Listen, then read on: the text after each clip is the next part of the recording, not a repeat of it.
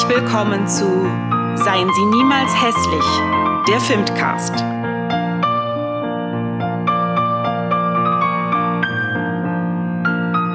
Ein Audio-Opernführer von und mit Dominik Frank und Christine Stein.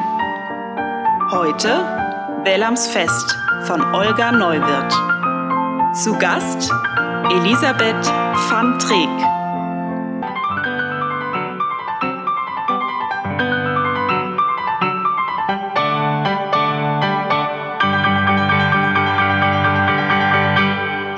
Herzlich willkommen, liebe Fans des Filmcasts und alle, die äh, noch Fans werden und werden wollen und vielleicht aber schon Fans von Oper und Musiktheater sind. Ganz herzlich begrüßen möchte ich auch meinen lieben Kollegen Dominik Frank. Hallo. Und wir haben mal wieder, endlich wieder einen Special Guest. Damit läuten wir eine besondere Positionierung des Filmcastes ein, weil wir haben uns gedacht, natürlich wollen wir nicht nur bisherige bekannte Werke reproduzieren, den Kanon reproduzieren, sondern wollen auch äh, uns mal anschauen, was gibt es denn noch so Fantastisches äh, in der Welt des Musiktheaters. Und da haben wir auch einen fantastischen Gast, den Dominik uns jetzt vorstellt. Heute zu Gast bei uns ist Elisabeth van Dreek. Hallo Elisabeth. Hallo Dominik, hallo Christine. genau. Elisabeth ist wissenschaftliche Mitarbeiterin am Theaterwissenschaftlichen Institut der Ruhr-Universität Bochum. Äh, drei gelbe Gebäude rechts vom Audimax, dort ist ihr Reich und sie promoviert in Bayreuth äh, im unserem super Forschungsprogramm Musik und Performance zu Olga Neuwert. Ähm, Elisabeth, darf ich da gleich fragen, wie bist du auf dieses Thema gekommen oder auf diese Spezialisierung? Ach, das ist eine gute Frage. Das passt auch vielleicht ganz gut zur Eröffnung äh, von Christine eben. Ich wollte mich mit zeitgenössischen Komponistinnen beschäftigen und habe mir dann einfach mal drei ausgesucht und das waren Isabel Mundry, Adriana Hölzki und Olga Neuwirth. Und ich finde Isabel Mundry und Adriana Hölzki auch unglaublich spannend, aber bei Olga Neuwirth bin ich hängen geblieben. Also dieses äh, dichte Netz an Bezügen und diese Komplexität hat mich einfach von Anfang an fasziniert. Und was ich ja auch total faszinierend finde, ist ihre Zusammenarbeit mit Elfriede Jelinek, die ich persönlich ja sehr hoch schätze und äh, nicht genug von ihr lesen kann. Deshalb mhm. bin ich auch mhm. ganz begeistert, dass wir jetzt mit Olga Neuwirth anfangen. Und wir sprechen heute über welches Stück. Was hast du dir ausgesucht? Elamsfest. Habe ich schon letzte Folge gemacht am Schluss. Jetzt wird es aufgelöst. ähm, und es geht tatsächlich um Tiere. Richtig, ja. Also es geht um Tiere, Menschen und eigentlich noch viel mehr um dazwischenliegendes was ja gar nicht so selten bei Olga Neuwirth ist. Vielleicht kannst du uns noch ein bisschen mehr zu der Komponistin erzählen. Ja, Olga Neuwirth ist äh, eine österreichische Komponistin, Jahrgang 1968. Das heißt, vor nicht allzu langer Zeit wurde der 50. Geburtstag gefeiert, was für einen ziemlichen Aufschwung an Interesse gesorgt hat, im wissenschaftlichen Bereich, aber natürlich auch im Konzertbereich. Die Komponistin arbeitet seit ihren Anfängen mit einer großen Breite an heterogenem Material. Das betrifft Klänge, das betrifft äh, Medien. Typisch für sie ist es, mit, auch mit Film und Video zu komponieren. Sie verwendet Instrumente aus allen Jahrhunderten, also äh, wirklich von der Viola d'Amore angefangen bis zu elaborierten live-elektronischen äh, Verfahren der Gegenwart. Und was Olga Neuwirth sehr auszeichnet, ist immer ein sehr, naja, es ist sehr viel passiert mit ihrem, mit einem Augenzwinkern. Es gibt ein Interesse an Groteske, an schwarzen Humor.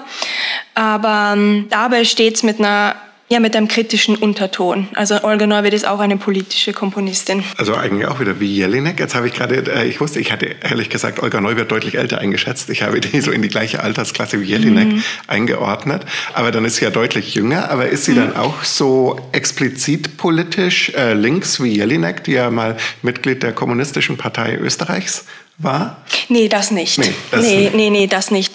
Und äh, bei, ich würde auch sagen, bei Olga Neuwirth gab es, naja, funktioniert das äh, auf subtilere Art und Weise. Mhm. Ja, so, aber zum Beispiel ihre äh, letzte Uraufführung, das war im Dezember 2019, erst an der Wiener Staatsoper Orlando. Ich würde sagen, das war dann doch ähm, unübersehbar eine politische ähm, Botschaft. Orlando ist ja auch so ein Stoff, also nach Virginia Woolf, wo mhm. es auch um so Transgender oder Zwischengender-Figuren ja. äh, geht. Also dieses zwischen den Stühlen sitzen scheint echt ihr Thema zu sein. Ja, ja, genau. So, ja. Beim Fest des Lamms auch. Mhm. Ja, wir haben eben schon über das Alter gesprochen. Also bei der Entstehung von Bellams Fest war sie ja auch noch relativ jung. Also 1992 habe ich gelesen, hat sie ähm, angefangen, sich äh, mit Carringtons Theaterstück äh, zu beschäftigen. Also da wurde sie erstmal darauf aufmerksam gemacht. Ähm, zunächst gab es wohl auch Pläne einer Zusammenarbeit mit Hans-Werner Henze habe ich zumindest gelesen. Die scheiterte dann aber aus finanziellen Gründen oder weil ein, ein Produzent abgesprungen ist. Und trotzdem hat dann Jelinek 1994 das Libretto fertiggestellt und 1997 war erst äh, angedacht als Aufführung oder gab es neue Realisierungspläne, die wieder äh, wegen einem ähnlichen Problem dann scheiterten. Aber endlich, 1999 kam es dann äh, schließlich zur Uraufführung als Gemeinschaftsproduktion von Wiener Festwochen und der Opera Nationale du Rhin. Ähm, das ist ein, ein bisschen beschwerlicher Anfang, aber letztendlich eine erfolgreiche Umsetzung. Also auch bewundernswert, wie Jelinek und ähm, ja, Olga Neuwirth da dran festgehalten haben an einem Stoff, der sie offensichtlich fasziniert hat. Um was geht's denn in dem Stoff? Ja, wir haben äh, im Vorgespräch ähm, schon festgestellt oder entschieden, dass wir ganz bewusst auf eine Handlungszusammenfassung verzichten, wie wir sie sonst eigentlich im Filmcast immer machen. Warum das denn? Vielleicht kann uns das äh, unser wunderbarer Gast beantworten. Ich werde es versuchen. Also man kann schon ein, ein man kann es auf einen roten Faden herunterbrechen, wenn man so möchte. Dann würde ich sagen, es geht um Theodora, eine junge Frau, die sich in einen Werwolf unsterblich verliebt und sich sehr von diesem tierisch, mensch-tierischen Wesen und so einer tierischen Welt angezogen ähm, fühlt.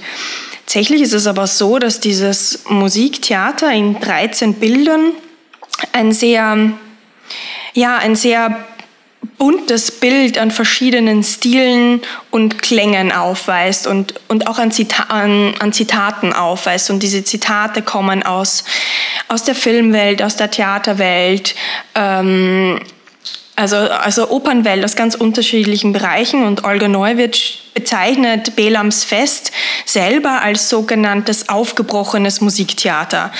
Ähm, das hat sie schon im Vorfeld der Uraufführung in einem ähm, Interview mal so gesagt. Das wird seither auch gerne zitiert. Und sie bezieht sich auf Jean-Luc Godard, diesen französischen Filmemacher, der vielleicht bekannt ist und der ist ein wichtiger Vertreter der sogenannten Nouvelle Vague ist. Und wer seine Filme kennt, weiß, dass auch bei seinen, Filme, bei seinen Filmen immer wieder etwas aufgebrochen ist. Also Tonspur und Bildspur passen nicht zusammen. Es gibt mhm. Schnitte, die nicht aneinander anschließen. Oder es gibt, äh, wenn man zum Beispiel an Außer Atem denkt, unterschiedliche Stilzitate oder selbst referenzielle Verweise auf die Kinowelt. Ja, es wird ein Kinomagazin auf der Straße verkauft oder die Hauptdarstellerin geht ins Kino. Ja, ich finde das total interessant, weil ich bei diesem Begriff aufgebrochen hatte ich im Kontext von äh, Bälams Fest gleich den, äh, das Bild von einem aufgebrochenen Tierkörper, weil Jäger sagen ja auch, dass sie einen Tierkörper aufbrechen. Hat das damit auch was zu tun oder lag ich einfach völlig falsch? Also ich glaube, dass man das durchaus so ähm, auch beziehen kann. Also ich habe es jetzt einfach in Bezug auf die, diese Filmpraxis der Nouvelle Vague äh, gelesen ähm, und auf einer sozusagen auf eine formale Ebene bezogen, mhm. weniger auf eine auf eine inhaltliche. Aber in der Tat, ja, es gibt ja schon auch mal Schafsköpfe, die in diese Oper zur Tür reinfallen und so. Ja, es passieren äh, seltsame Dinge in dieser Oper. Also du hast den Werwolf äh, erwähnt. Mhm. Es, äh, auch ein, nicht nur ein Schafskopf, sondern auch ein Schäferkopf mhm. äh, fliegt zur Tür herein. Der Werwolf verkleidet sich als Erzengel Gabriel. Auch Tiere äh, kommen mehr oder weniger zu Wort. Also sie sind nicht nur Opfer, wie jetzt äh, der schon erwähnte Schafskopf, sondern ja, äh, erinnere an die Spinne und äh, ich möchte das unbedingt mal sehen.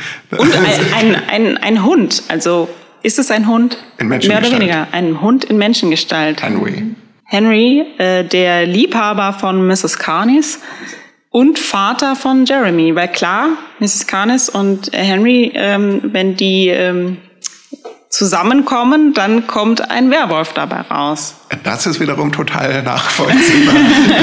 Aber also Elisabeth, du siehst schon, wir hängen an faszinierenden Teilfragmenten äh, fest, die uns in der Vorbereitung ja. getriggert haben ja. und angefixt haben. Ähm, was ist denn so für dich das Besondere an diesem äh, Stück und vielleicht, was wollen wir denn mal reinhören? Ja, ich würde vorschlagen, dass wir, wenn wir schon nicht die Handlung von Anfang bis Schluss erzählen, zumindest auf Klangebene mal beim Anfang anfangen.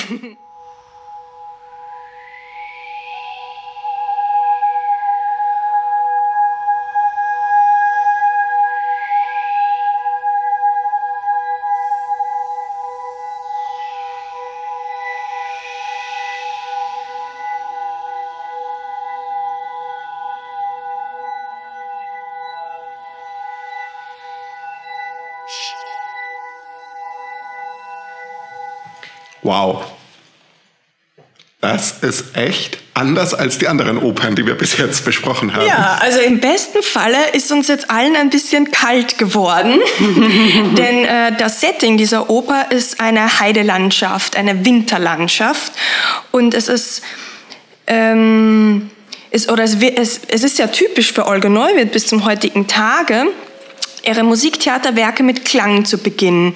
Und das ist auch schon bei Belams Fest 1999 der Fall.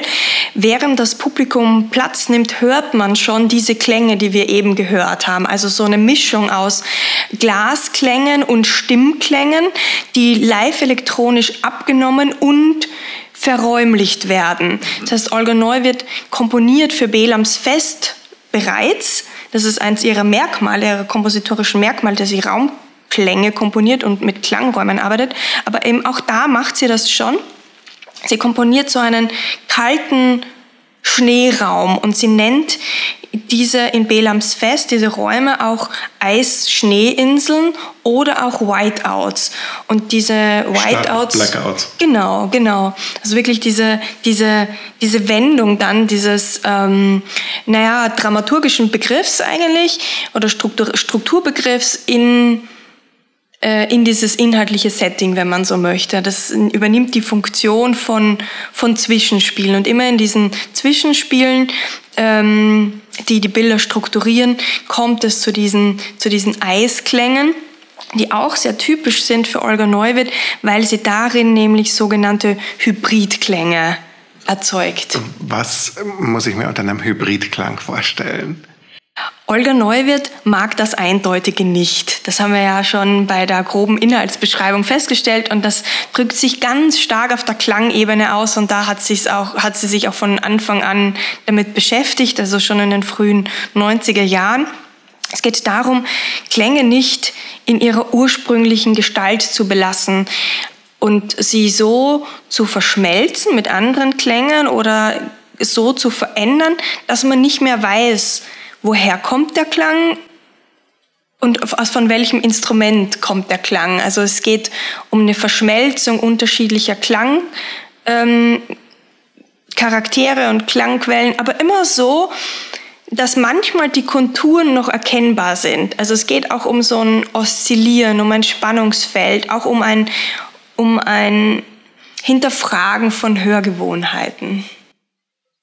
Ja, vielleicht können wir da auch noch mal uns ein Beispiel anhören, wo wir äh, von der ja, von der Live-Elektronik oder der Bearbeitung, der elektronischen Bearbeitung von Klängen etwas mehr hören. Ich denke, dann sollten wir uns anhören, wie Jeremy singt singt unter Anführungszeichen. Jeremy ist der Werwolf. Jeremy ist der Werwolf, genau. Und das Besondere, also es gibt viele Besonderheiten an der musikalischen Gestaltung dieser Figur. Also zunächst ist sie mit einem Countertenor besetzt, also mit einem Stimmklang, den Olga Neuwirth auch gerne als androgyn bezeichnet, also dem schon so ein Dazwischencharakter zugesprochen wird. Und in Elams Fest wird diese Countertenorstimme live elektronisch in ein Wolfsheulen gemorpht.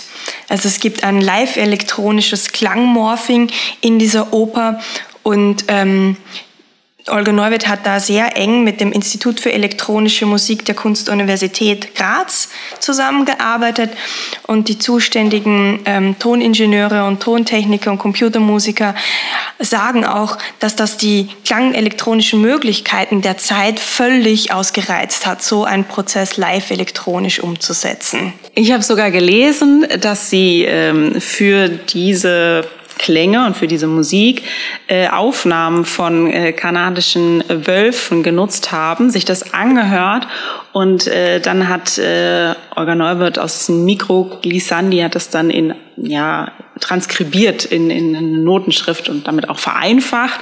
Das finde ich natürlich auch super spannend. Aber lasst uns erstmal reinhören.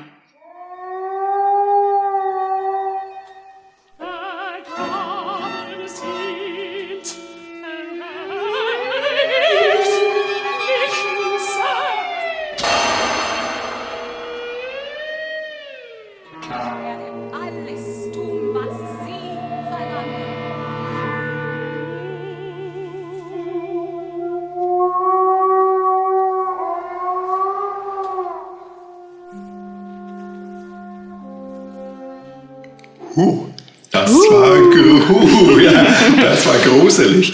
Also meine Assoziation neben allen äh, musiktheatralen Spannungsgefügen, die hier aufkommen, ist ja auch ein Horrorfilm. Also ich finde, dieses Stück hat Elemente, also wir haben schon von den abgeschlagenen Tier- und Menschenköpfen äh, gesprochen. Ähm, es kommen auch Schafe im Video zu Tode, darüber werden wir auch gleich noch sprechen. Ähm, Findest du, Elisabeth, das ist auch ein Horrorfilm? Äh, Hat es was davon? Und äh, die Anschlussfrage wäre gleich, ist das typisch österreichisch? Ja, äh, ich finde schon, dass die äh, Österreicher einen sehr äh, großen Hang zum Horror äh, und auch zu diesem... Zum Makabren. Ähm, ja, zum Makabren und dieser schwarze Humor. Und ich meine, du bist auch Österreicherin, das darf man sagen. Ähm, also wie würdest du ja, das Ja, also da, da, da, ja, ich bin auch Österreicherin, deswegen fällt es mir gerade auch schwer, diese Frage zu beantworten. Also ich, ja, es gibt diesen Hang zum schwarzen Humor ganz, ganz bestimmt. Und Österreicher gehen auch sehr und Österreicherinnen gehen auch sehr offen mit dem Tod um. Ja, also wenn man fahren Sie nach Wien, ja. ähm, ein Begräbnis ist sozusagen auch ein großes Theater, wenn man es so möchte. Ähm, aber in der Tat, es geht um sehr viel Gruseliges in Belams Fest und wir haben eben dieses Live-Morphing von Jeremy aus dem fünften Bild gehört. Das fünfte Bild ist die längste Szene, die spielt im Kinderzimmer. Das ist der Ort, an den sich Theodora so gern zurückzieht. Auch so ein Horrorfilm, Topoi. Ja, genau. Topos. Kinderzimmer und auch Kinderklänge. Also wir haben ja tatsächlich arbeitet sie ja auch, so habe ich es, ähm, ich habe es ich muss zugeben, nicht unbedingt rausgehört, aber in den tollen Nachschlagewerken auch äh, in der ja, Instrumentenbesetzung äh, gelesen, dass auch mit Kinderinstrumenten ähm, gearbeitet wurde. Und wir haben auch Kinderlieder, die äh, auch wieder musikalisch zitieren werden. Und das ist ja auch ein beliebtes ähm, ja, Gestaltungsmittel äh, von, von Österreichern. HK Gruber äh, macht das auch, ja. Also das, ich glaube, das gibt es doch so eine österreichische Die österreichische Linie. Nationaloper. Ja, mit Kinderxylophon. Nein, wir sollten hier nicht unsere ähm, Vorurteile und Klischees ähm, wiederholen und manifestieren. Nicht. Aber ähm, es ist, es ist interessant, es zieht sich auf jeden Fall durch, dieser ähm, gruselige Aspekt oder Horroraspekt. Mm. Und es wird ja noch gruseliger, weil es werden ja laut Libretto und Partitur Schafe geschlachtet auf einer Leinwand und in einer Szene in einem Computerspiel auch Schafe umgeballert. Mhm. Was ja. macht sie damit? Also wie würdest du das mhm. beschreiben? Also das war Ende der 90er, da war Video auf den Bühnen relativ neu in dieser Dominanz, oder? Ja, das ist im achten Bild und das ist auch ein super Beispiel für dieses aufgebrochene Musiktheater, denn es wird, äh, ja, man verwendet, man zitiert die Computerspielkultur, äh, man zitiert auch so ein Töten und Morden auf der Bühne sozusagen und man verwendet eben auch diese Videoleinwände. Das ist übrigens ein Zitat der Moorhuhnjagd. Ich weiß nicht, ob man sich an dieses Computerspiel aus den 90ern noch jemand erinnern kann. Ja. Ähm, aber das ist super spannend in dieser Komposition, dass Olga Neuwirth dieses Videospiel nicht einer Regieentscheidung überlässt, sondern dass es schon mit der Librettistin in den Text eingeschrieben wird, dass das vorkommt. Ja, also es hat auch so, es hat eine innerdiegetische ähm, Funktion, dass da Schafe mit Joysticks agieren und auf der Leinwand andere Schla Schafe abschlachten. Das heißt, diese Leinwand ist auch integraler Teil des Bühnenbilds und Videoprojektionen sind ebenso raumkonstituierend und auch raumerweiternd. Also es gibt einen ein Moment, in dem springt, Jer äh, nicht Jeremy, Theodora springt aus dem Fenster.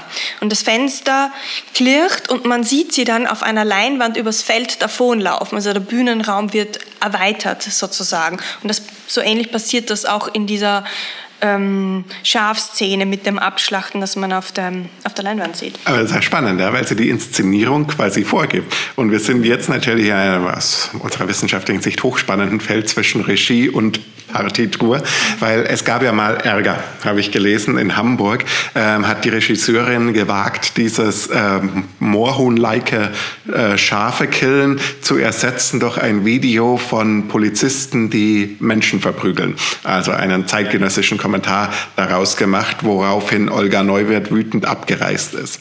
Wie ist da das Verhältnis von Video und äh, Werk? Wie integral ist es?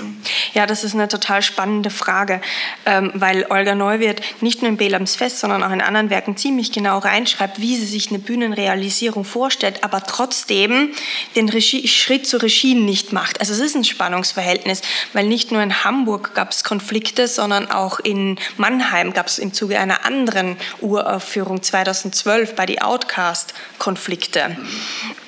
Ähm, also Olga Neuwirth denkt musiktheatral. Sie denkt im Komponieren die Bühne mit, beschreibt die Bühne mit, die Szenografie äh, ist sehr genau ausgearbeitet, es gibt detaillierte Paratexte und die Videoebene ist mit einkomponiert.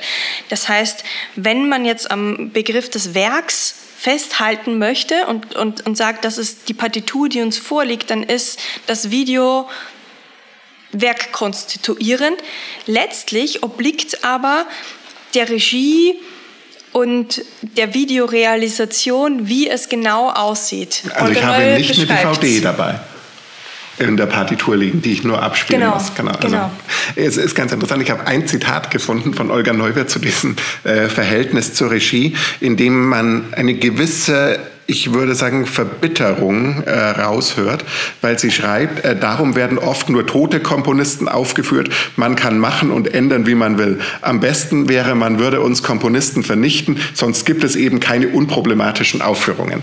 Das heißt, das Verhältnis zum Regietheater ist nicht ganz ungetrübt. Wobei das, glaube ich, auch jetzt ähm, keine Besonderheit oder Eigenheit nur von äh, Olga Neuwirth ist, sondern das ist, ähm, denke ich, äh, von meinen Erfahrungen her gang und gäbe, dass es natürlich schwieriger ist, ähm, oder man einfach noch ein, ein anderes Interesse hat, was mit beachtet werden muss, wenn äh, der Komponist oder die Komponistin noch lebt. Was hochgradig interessant ist. Also Natürlich. wenn wir das mal versuchen so einzuordnen, würde ich sagen, das kommt von Wagner. Also aus dem äh, Werkgedanken. Ich habe auch die ganze Zeit an Wagner gedacht, der auch ähm, sehr klare Regieanweisungen oder Bühnenbildbeschreibungen ähm, mit, und auch nicht der Einzige ist, aber der das in einem sehr großen Ausmaß gemacht hat. Es ist ja jetzt nicht ganz neu, dass es da Vorgaben gibt. Vielleicht ist es halt noch mal ein, ein Schritt weiter und ähm, wo ich auch äh, Olga Neuwirth äh, verstehen kann. Es ist ähm, ja schwierig in einem in dem äh, Produktionsbetrieb oder in dem Theaterbetrieb hm. hat man andere Konventionen. Man, äh, dieser Betrieb ist aber auch schwerfällig und ähm, ist es dann vielleicht nicht immer so gern gesehen, dass man jetzt eben da äh, nicht ganz so frei arbeiten kann und interpretieren und inszenieren, wie man das mit Wagner heute machen kann. Ja, hochgradig interessant, weil der Wagner eigentlich der Erste war, der sich das so gewünscht hat, dass es genauso gemacht wird, wie er es wünschte. Also Mozart hat ja dauernd umkomponiert, je nach den äh, Gegebenheiten. Und wenn Schickani dann eine längere Verwandlungsmusik brauchte, weil die Feuerprobe gebraucht hat, hat äh, bis sie aufgebaut war, hat Mozart halt noch schnell einen äh, geharnischten Chor geschrieben. Ja, aber das finde ich hochgradig spannend. Aber ich möchte da Frau Neubert auch gar keinen Strick draus drehen. Ich meine, sie hat sich da was gedacht, wie sie das äh, geschrieben hat mit dem scharfe Köln. Aber vielleicht würde ich mir wünschen, dass man auch Alternativen äh, zulassen kann. Wir können uns ja einfach jetzt nochmal dieses äh, Bild 8 anhören. Seid ihr alle da?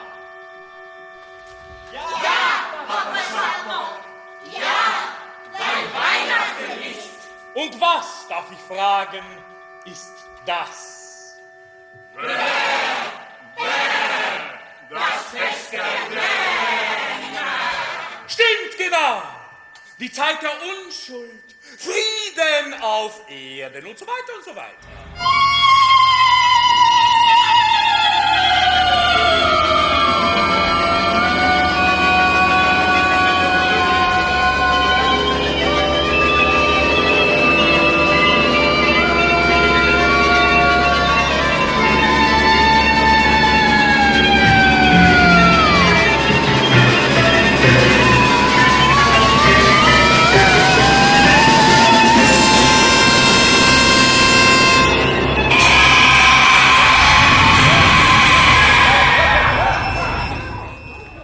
Wir haben eben schon, ähm, du hattest die Frage gestellt, Dominik, ob man denn eigentlich ähm, ein, eine Videodatei, eine DVD mitgeliefert bekommt. Wie ist es denn jetzt ähm, mit der Leinwand? Oder du hattest auch im Vorgespräch, Elisabeth, schon äh, was von einer Repro-Leinwand erzählt.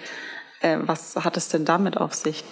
Ja, da geht es darum, dass die Leinwand eben Teil des Bühnenbildes ist, um die vorgesehenen Videoproduktionen äh, Projektionen ähm, zu verbildlichen, die in der Partitur beschrieben werden und deren Einsatz auch in der Partitur ähm, festgehalten wird. Und durch diese äh, Videoprojektion hatten wir ja nicht nur eine Erweiterung des Raumes, sondern auch Zeitebenen, die ähm, damit übereinander gelegt werden können. Also das, was wir ähm, auf der Bühne live sehen, aber auch was eben als Video noch gezeigt wird. Ja, genau. Das zeigt sich zum Beispiel am zehnten Bild ähm, Mrs. Carney guckt da sozusagen in ihre eigene Vergangenheit. Also es gibt eine große, also sie begegnet sich selber zu einer anderen Zeit, nämlich sich selber als Mädchen und guckt sich dann an und tritt mit diesem, mit sich selber als Mädchen auch ins Gespräch und singt dann sogar zusammen. Und auch da gibt es dann nochmal ein Morphing,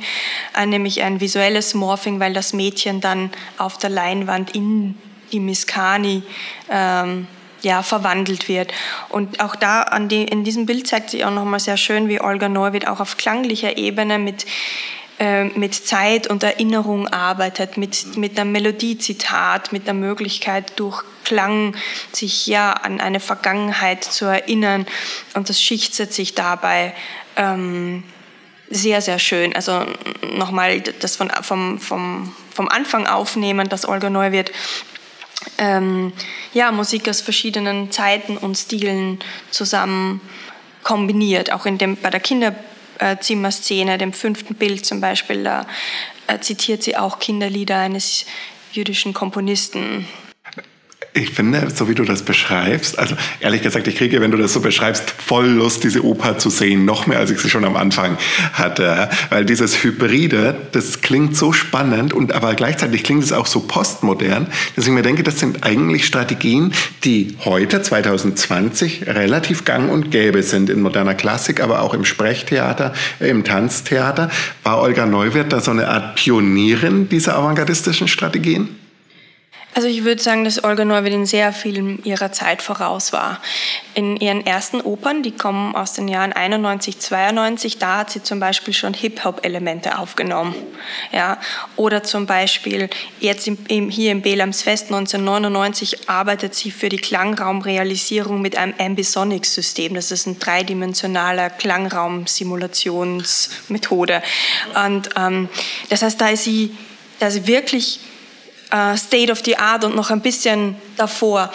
Ein, sie aktuell, also sie hat lange Zeit mit dem Institut für elektronische Musik in Graz gearbeitet, arbeitet jetzt auch viel mit dem IRCAM zusammen und ähm, eine ihrer Tontechniker hat mir mal erzählt, Olga Neuwirth würde zu ihm kommen und sagen, ich hätte gerne dieses und jenes, kannst du mit mir dieses und jenes realisieren? Und die Antwort ist erstmal, nee, geht nicht.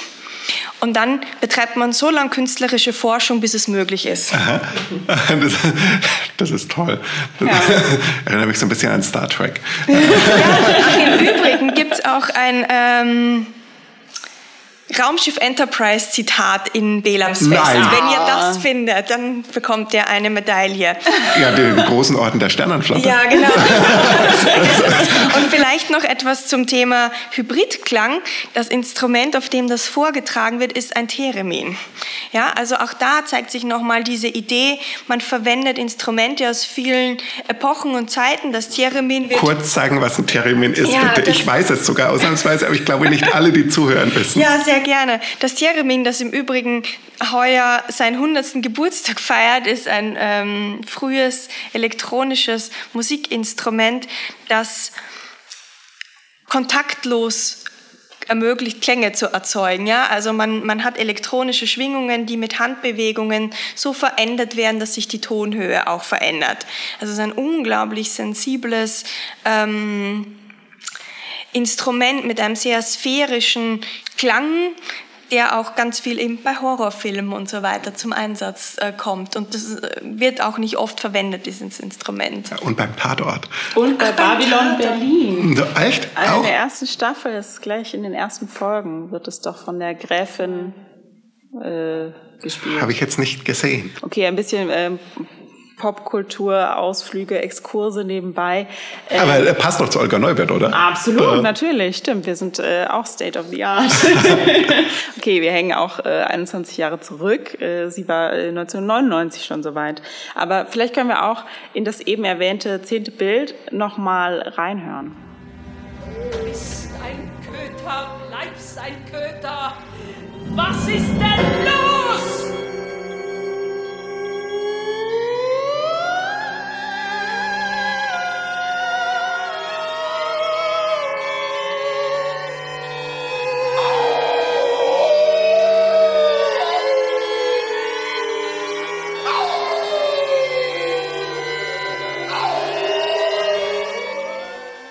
Was ich auch ganz besonders interessant finde, weil wir eben auch über Zeitebenen und Zeit und, und Kindheit und Alter gesprochen haben.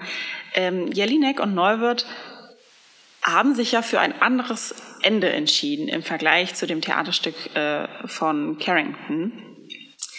Nämlich äh, Theodora als Protagonistin verfällt nicht dem Wahnsinn, sondern wir sehen auf der Bühne, wie sie altert. Also sie äh, wird dann von einer jungen Frau zu einer alten Frau und das wird oft auch sehr also es wird als etwas Positives interpretiert, was ich auch ganz, ganz spannend finde. Theodora, die von ihrem dann schon äh, toten Liebhaber Jeremy sich anhören muss, dass sie äh, nicht schön genug sei.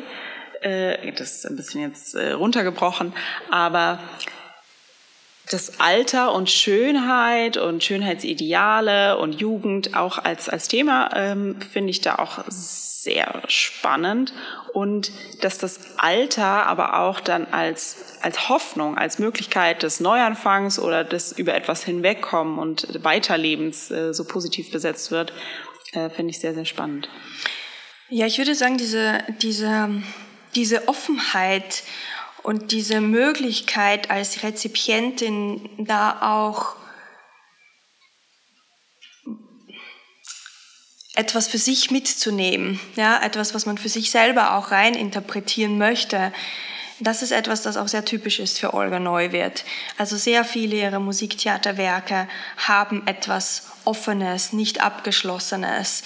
Ähm, und das, das geht dann auch wieder Hand in Hand mit dieser Idee von Hybridität, ähm, fluiden Übergängen, fluiden Charakteren und, und auch dieser Übergang zum Alter, ja, dass das eine Möglichkeit ist oder auch eine Hoffnung auf etwas impliziert.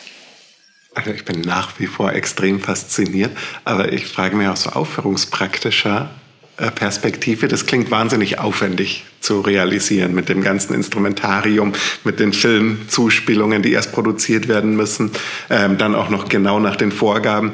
Ähm, werden diese Werke nachgespielt? Also hat man viel Olga Neuwirth auf den Spielplänen in der Welt?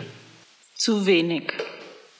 Ja, immer zu wenig. Ja, ich finde auch, ähm, weil ich würde jetzt so gerne irgendwo hinfahren und Olga Neuwirth gucken. Mhm. Ähm, gut, zurzeit sowieso schwierig. Ähm, sowieso aber, schwer, aber also, ähm, naja, es ist äh, äh, in den letzten fünf Jahren, würde ich sagen, wurde schon noch mehr Olga Neuwirth gespielt. Also gerade der 50. Geburtstag vor zwei Jahren hat einiges ermöglicht. Also da gab es zum Beispiel ähm, eine Musiktheaterproduktion, also eine Produktion von The Outcast in Wien und Hamburg. Ähm, es gab eine weitere Raumkomposition, Le Encantadas heißt sie, äh, auch in Hamburg. 2018 wurde das Musiktheater Lost Highway in Frankfurt produziert.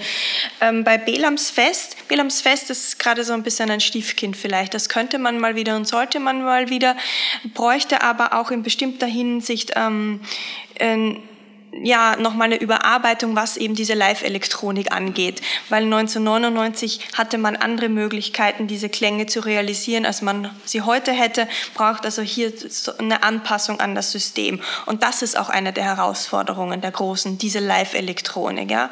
Da braucht man eben Equipment und vor allem auch das Personal, das mit diesem, das mit diesen Prozessen vertraut ist. Also, liebe Hörerinnen und Hörer, wenn Sie zufällig Intendantin eines großen Opernhauses sind. Oder eines Festivals. Oder ja. eines kleinen Opernhauses mit Zusatzsponsoring, dann äh, würden wir uns wünschen, dass Bellams Fest ähm, in moderner Elektronik adaptiert vielleicht äh, neu auf die Bühne kommt, weil wir glauben, das wäre es mehr als wert. Aber vielleicht auch ein anderes Stück von Olga Neubert. Da gibt es ja noch ganz, ganz viel zu entdecken. Also wir würden kommen. Ja, absolut. Und ich glaube, es, wär, es ist auch nicht unsere letzte Folge zu einem Werk von Olga Neuwirth. Ich glaube nicht. Gewesen. Aber wir haben noch so viele andere tolle Komponistinnen. Du hast sie vorher genannt. Ja, da gibt es total viel zu entdecken. Also das ist wirklich ja, sehr, sehr aufregend. Ja, aufregend äh, war nicht nur die Vorbereitung äh, und das, ähm, dieses Entdecken der Musik und äh, dieses äh, Musiktheaterwerks, sondern auch die Arbeit mit dir, liebe Elisabeth. Das äh, war in dem besten Sinne aufregend und vor allem erkenntnisreich. Ganz herzlichen Dank, dass du dir die Zeit genommen hast, mit uns ja, zu sprechen. Total gerne. Danke für die Einladung. Es war mir eine Freude. Super. Wir freuen uns über diese ganz besondere Folge, wo wir ein bisschen auch unseren eigenen Kanon ähm, vielleicht mit etablieren können. Und wir freuen uns schon auf die nächste Folge. Das wird wieder super spannend. Und bis dahin. Eine FIMT 2020 Produktion.